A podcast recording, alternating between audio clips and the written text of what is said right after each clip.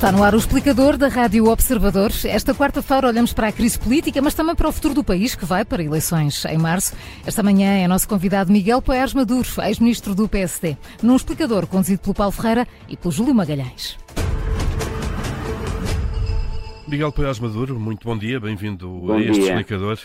Uh, com o que sabemos hoje, uh, será que podemos olhar para a admissão de António Costa e a marcação de eleições antecipadas e pensar que podem ter sido decisões precipitadas? Não, eu não acho que tenham sido precipitadas. Eu, logo no, nesse momento, eu disse que se o Primeiro-Ministro se tinha admitido, como ele invocou, com base naquele parágrafo do comunicado da Procuradoria, que dizia que tinha sido aberto o um inquérito um, em relação a ele, mas não apresentava, aliás, indicação de existência de qualquer suspeita, em Portugal, quando o Ministério Público tem a chamada notícia de um crime, a informação, a queixa de alguém, abre um inquérito, eh, portanto, isso por si só não indiciava qualquer tipo de suspeita em relação ao Primeiro-Ministro e, do meu ponto de vista, ainda não vimos nenhuma suspeita de Uh, ou indício, muito menos indício forte, qualquer responsabilidade criminal do Primeiro-Ministro. Ou, ou, seja, aquele, aquele último parágrafo, Miguel Pérez Maduro, uh, só por isso talvez não fosse então motivo de demissão do Primeiro-Ministro. Nunca, nunca deveria dar a demissão do Primeiro-Ministro, não pode, porque, como eu disse, no, no direito português, uh, é muito fácil o, o, Ministério Público ter de abrir um, um inquérito.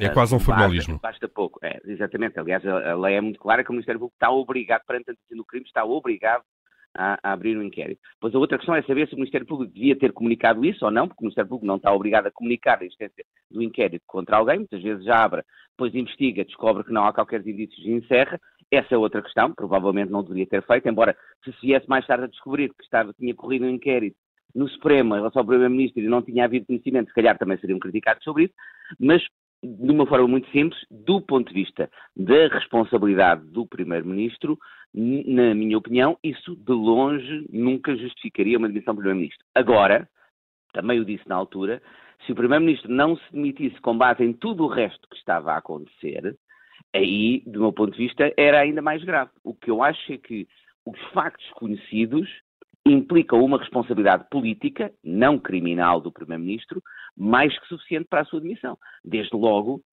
a circunstância de ter um chefe de gabinete na sala ao lado da sua, com uma quantidade, eh, eu direi, enorme de dinheiro em numerário, algo que em qualquer país, eu direi, civilizado, em qualquer democracia, seria suficiente para levar à admissão do, do Primeiro-Ministro.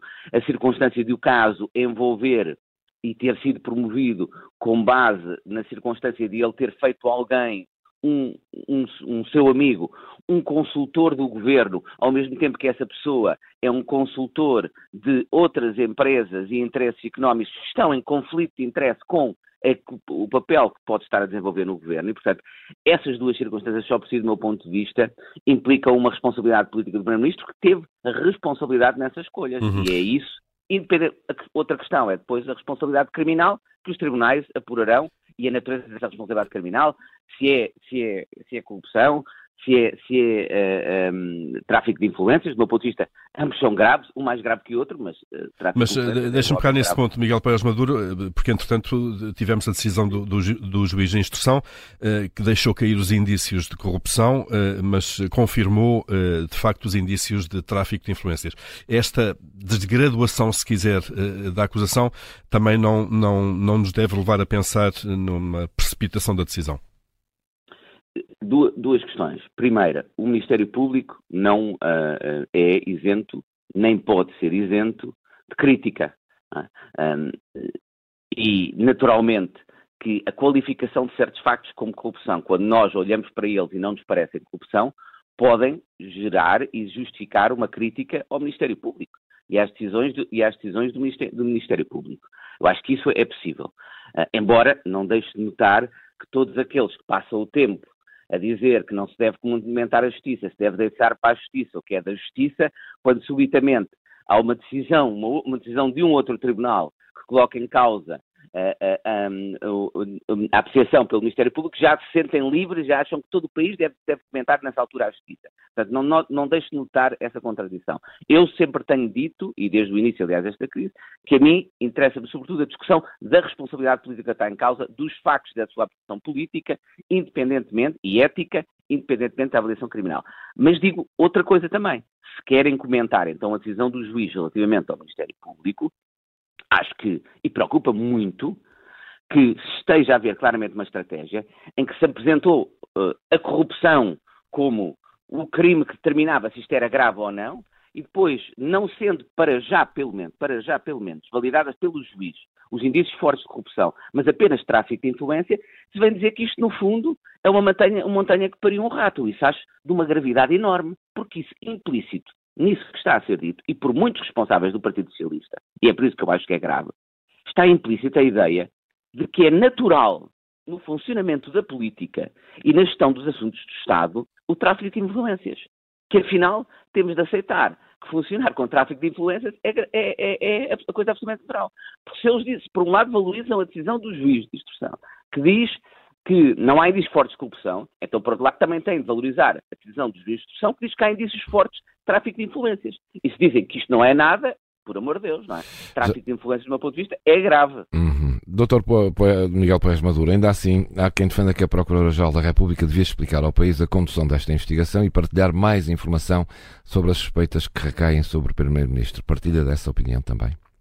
Eu acho que ele não, é muito. A Procuradoria não pode fazer isso, não pode criar. Nós podemos alterar o funcionamento do nosso, do nosso direito penal, do direito de processo penal e dizer que uh, ele deve funcionar de forma diferente para os responsáveis públicos e políticos.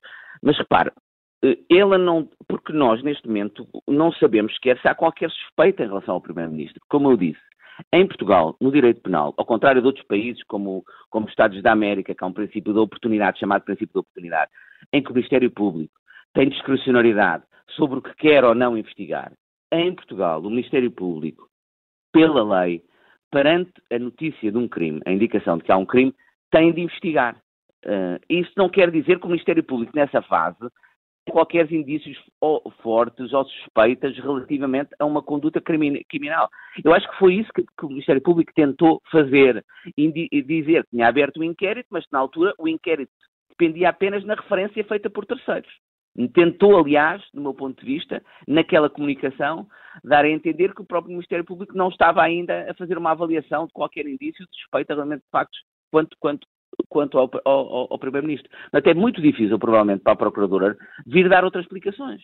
Criou-se, foi, eu acho o próprio Primeiro-Ministro, criou esta ideia de que o processo era sobre ele e sobre suspeitas criminais sobre ele, quando não é.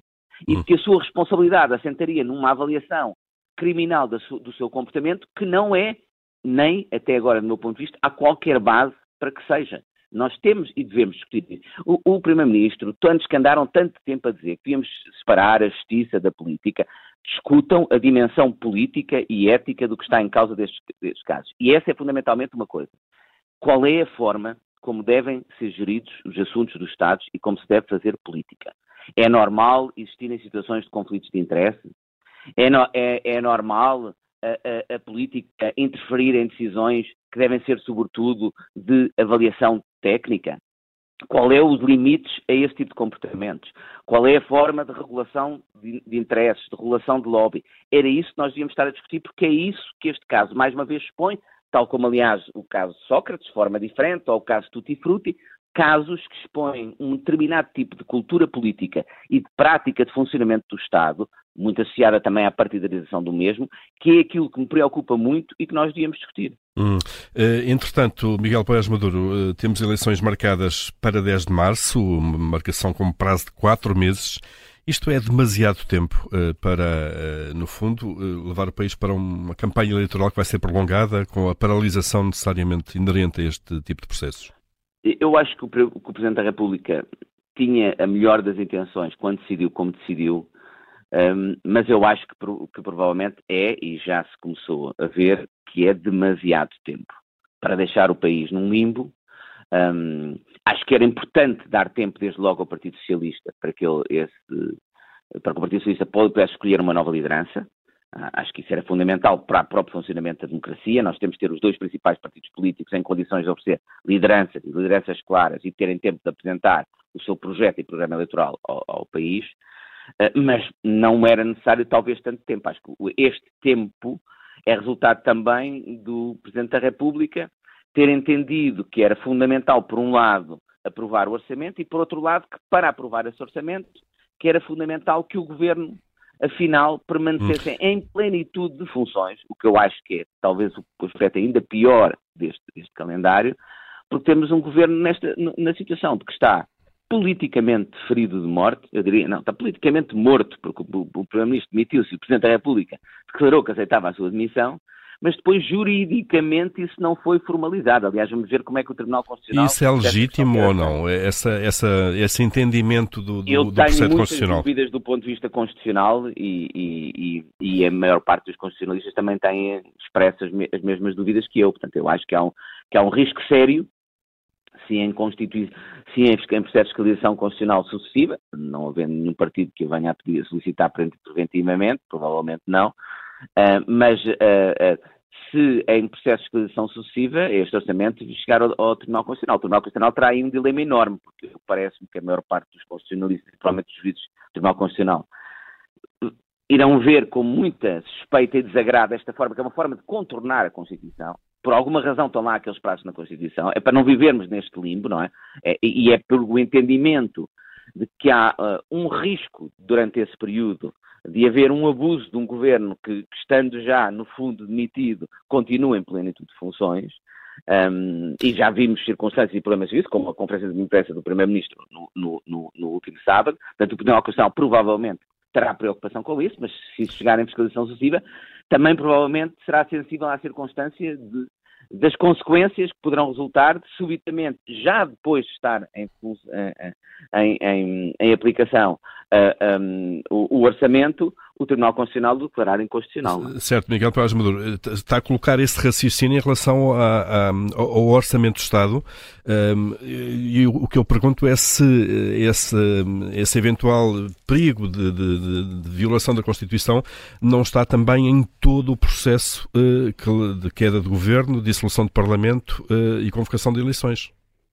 Sim, eu, eu acho que é uma forma, de novo, compreendo a boa intenção do Presidente da República, compreendo genuinamente, e acho que ele, mas acho que foi uma forma de contornar a Constituição. acho que sim, acho que, acho que foi, portanto, digamos, cria uma sombra sobre todo este processo, só que muito, uh, do ponto de vista de apreciação e fiscalização de constitucionalidade, só acontecerá se existir uma norma que, uh, de cuja fiscalização é suscitada ao Tribunal Constitucional, senão o Tribunal Constitucional não, não será chamado a pronunciar-se. Portanto, é sobretudo no contexto da adoção do orçamento que isso pode vir a acontecer. Dr. Miguel Poiás Maduro, o PSD pode fazer deste caso um assunto da campanha eleitoral e até que ponto mesmo é que todo este processo vai, vai na sua ótica, inevitavelmente contaminar a campanha eleitoral, não só do PSD como dos outros, claro? Eu acho que eh, o país não tem de fazer deste caso, tem de fazer do conjunto de processos práticas políticas de funcionamento do Estado, que mais uma vez este caso revela, em conjunto com outros, um tema fundamental da campanha eleitoral e da sua discussão pública. Isso é o que eu acho. Uh, não é instrumentalizar política e partidariamente este tema, é compreendermos finalmente que, se calhar, eh, eu tenho feito uma, uma conferência pelo país nos últimos meses, antes de saber qualquer coisa sobre este caso, que chamava A Causa das Causas e em que eu dizia que problema, os problemas fundamentais que estão na origem, do meu ponto de vista, da estagnação económica, da continuação de problemas profundos no país, têm a ver com a fraca qualidade das instituições, dos nossos processos de decisão, da nossa cultura política. Este caso vem mais uma vez por isso. Nós raramente discutimos isso. Discutimos o que está a jusante não discutimos o que está a montante. Na origem, nós temos mais decisões em matéria de competitividade da economia, mais decisões em matéria fiscal, mais, mais decisões em matéria de, de, combate à burocracia, mais decisões numa série de domínios e falhamos em políticas públicas e nas respostas a problemas da economia, da habitação, da saúde, tudo isso, do meu ponto de vista, em primeiro lugar, e há muita literatura internacional, aliás, que o diz, pela fraca qualidade das nossas instituições, da nossa cultura política. E este caso é uma oportunidade expor alguns desses problemas e de nos levar a discutir isso. Uh, certo. Se isso acontecer, eu acho que isso é importante. Mas... Eu, eu, espero que o meu partido promova essa discussão. E, isto pode parecer um contrassenso, Miguel Paes Maduro, mas acha que uma campanha eleitoral que vai durar quatro meses, neste contexto, uh, é o tempo e o contexto uh, certos para fazer uma discussão dessas, que tem mais a ver com cultura política do que propriamente com factos da espuma dos dias? Eu, eu, eu gostaria que fosse, que fosse possível os partidos libertarem-se da espuma dos dias, da, dos soundbites e se concentrassem nesta questão fundamental que é como é que nós temos uma cultura política, como é que nós despartidarizamos o Estado, mas é porque há propostas concretas que podem ser apresentadas nesse sentido.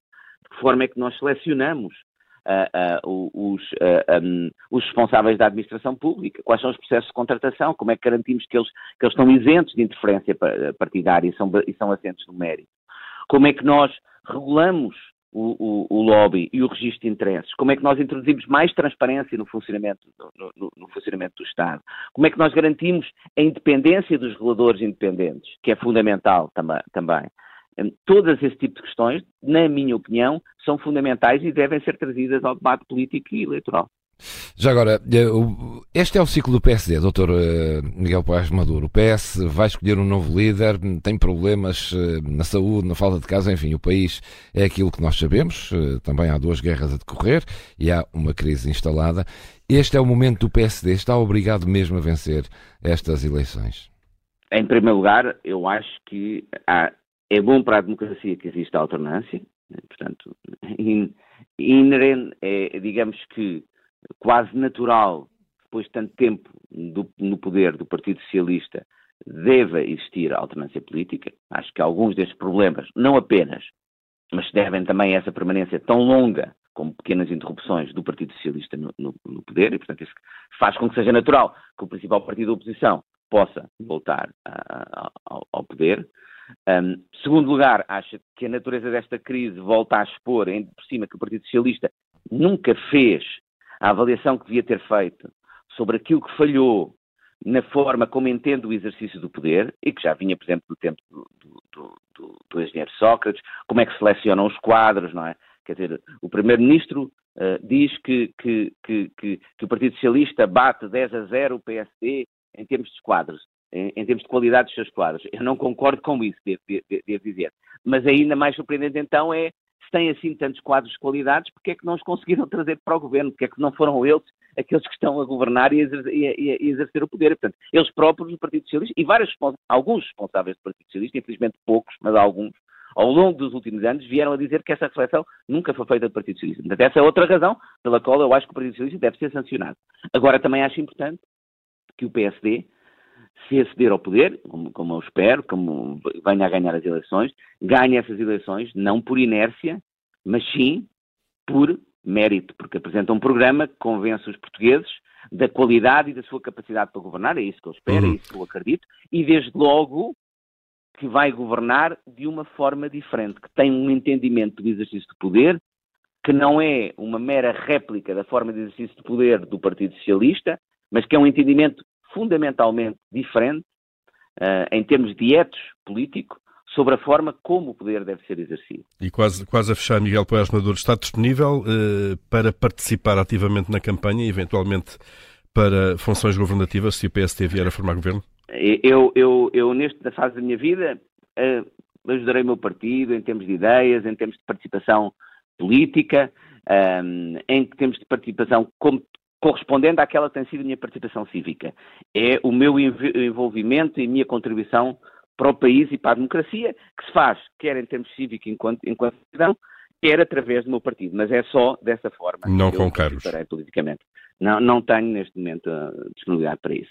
Muito bem, Miguel Poiás Maduro, muito bom dia, obrigado pela disponibilidade de estar neste explicador. Bom dia.